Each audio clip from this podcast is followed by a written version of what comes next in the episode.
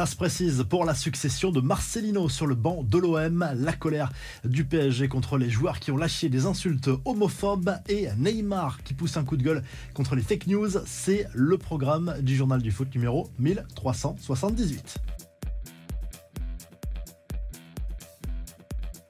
L'OM cherche son nouveau coach et forcément c'est le retour de la rumeur Christophe Galtier, un profil très apprécié par Pablo Longoria. Le technicien français avait déjà été sondé en juin dernier mais à l'époque le timing n'était pas le bon après le départ de Tudor car Galtier n'avait pas encore totalement réglé son départ du euh, Paris Saint-Germain. Cette fois les contacts sont rétablis avec euh, l'entourage du technicien français mais pour le moment rien n'est joué, tout pourrait s'accélérer accéléré euh, cette semaine. C'est une piste séduisante pour euh, l'OM. Galtier, après des mois difficiles à Paris, se sent prêt visiblement à reprendre euh, du service. Et la piste olympienne le séduit. C'est une piste qui a beaucoup d'avantages pour l'OM car Galtier connaît bien la Ligue 1. Il est marseillais de naissance et il n'a jamais caché son admiration pour le club olympien. On verra ce qu'il va se passer dans les prochains jours. On a évoqué également le retour de Tudor, mais cette piste paraît totalement improbable. Quant maintien de Pancho Abardonado.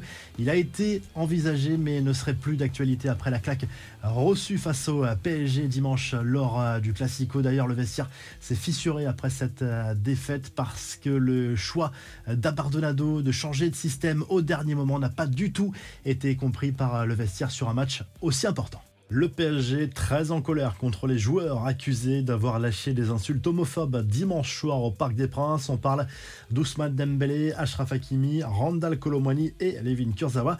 La commission de discipline de la LFP va étudier leur cas mercredi. Les champs sont partis au départ des tribunes. De son côté, le PSG a condamné ces événements.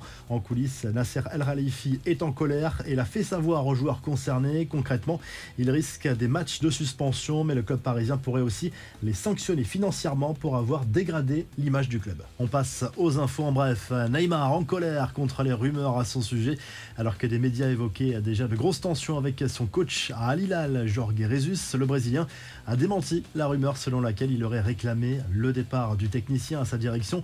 Des mensonges, vous devez arrêter de croire ces choses. Des pages comme celle-ci avec des millions d'abonnés ne peuvent pas continuer à publier de fausses nouvelles, a écrit Neymar sur les réseaux sociaux. La nouvelle sortie provocatrice du patron de la Liga sur Kylian Mbappé dans un entretien accordé à Movistar Plus. Javier Tebas a été interrogé sur l'avenir de l'attaquant parisien. Pour lui, il y a 80% de chances de voir l'international français en Liga en 2024-2025. Une déclaration qui ne va pas plaire du tout au PSG. Au Real Madrid, justement, les dirigeants auraient déjà choisi le successeur de Carlo Ancelotti qui deviendra sélectionneur du Brésil l'an prochain. Selon Radio Marca, le Roselu se nomme Xavi Alonso actuellement en poste au Bayer Leverkusen et sous contrat jusqu'en 2026. Des nouvelles de Xavi Simons. À présent, le milieu de terrain néerlandais a réussi ses débuts avec Leipzig. On rappelle qu'il est prêté par le PSG sans option d'achat, mais le club allemand est déjà convaincu et va tenter de l'acheter de manière définitive ou au pire d'obtenir un nouveau prêt la saison prochaine.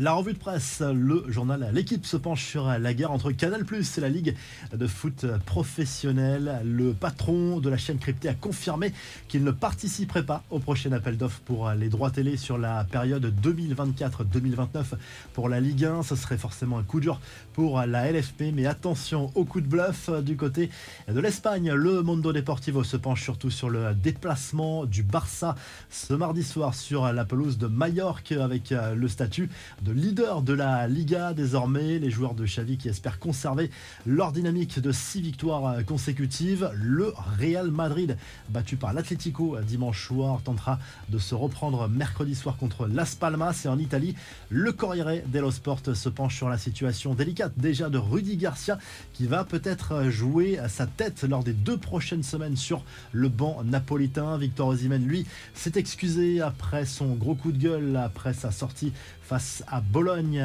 dimanche. Il y a un match de Serie A entre la Juve et Lecce ce mardi soir. Si le journal du foot vous a plu, n'oubliez pas de liker et de vous abonner et on se retrouve très rapidement pour un nouveau journal du foot.